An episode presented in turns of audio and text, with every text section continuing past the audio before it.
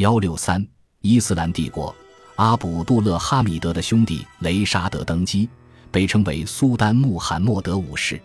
议会承认奥斯曼宪法已经过时，在吸取最近事件的教训后，于一九零九年夏天推出修正版宪法，使宪法成为帝国最高的权力来源。苏丹的权力受到限制，成为统而不治的君主。他在政府中的功能只限于认可议会或内阁的决策，此举彻底打破了过去的传统。三三一事件中出现了一位强人马哈茂德谢夫凯特，如今他担任第一军、第二军及第三军总监，这三支部队分别驻扎在伊斯坦布尔、埃迪尔内及萨洛尼卡。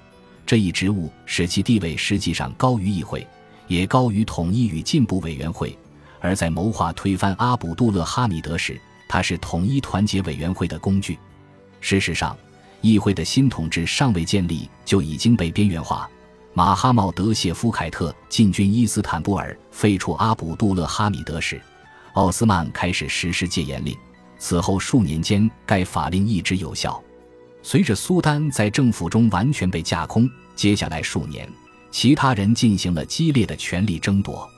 马哈茂德谢夫凯特帕夏从未加入统一与进步委员会，坚持认为政治不应影响军队。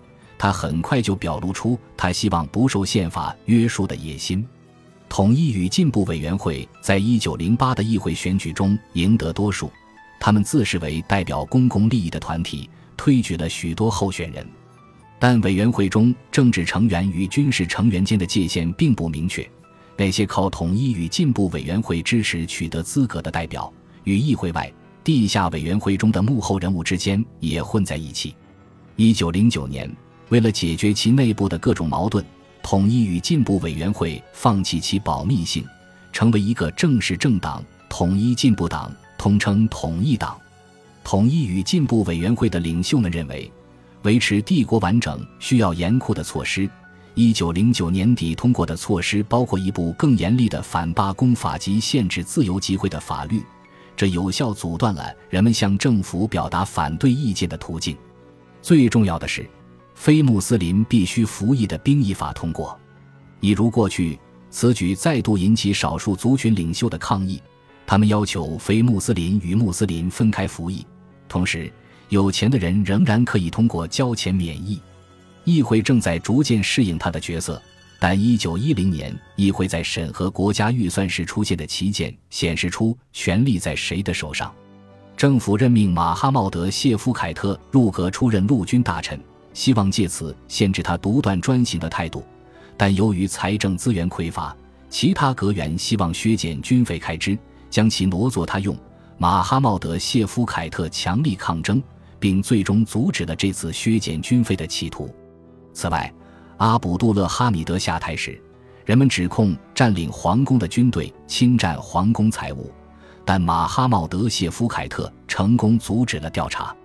如果说议会中的平民议员无法完全控制马哈茂德谢夫凯特帕夏代表的军方势力，统一与进步党也完全掌控不了政治议程。统一与进步委员会成为政党后不久。一个团体脱离议会中的统一与进步党另立门户，自称人民党。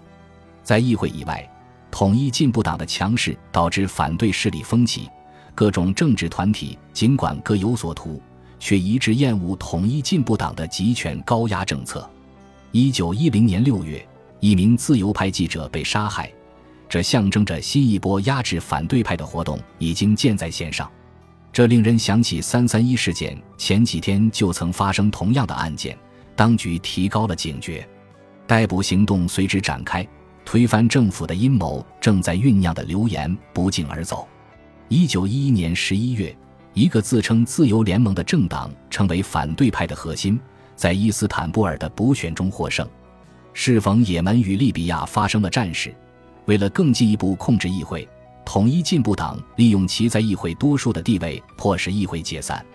通过威吓与选举舞弊，统一进步党在一九一二年初的选举中再次成为议会多数。反对派已经通过统一进步党的行为悉知，比起等待议会积累足够的信心，在没有外部干涉的情况下维护自己的利益，采取违宪措施能够更快得到效果。一九一二年七月，在一个反对统一进步党的官员秘密组织运作下，议会再次被迫解散。苏丹宣布进行新的选举，但选举尚未结束，帝国又在巴尔干陷入战争，选举活动取消，重开选举已是一年多后的事。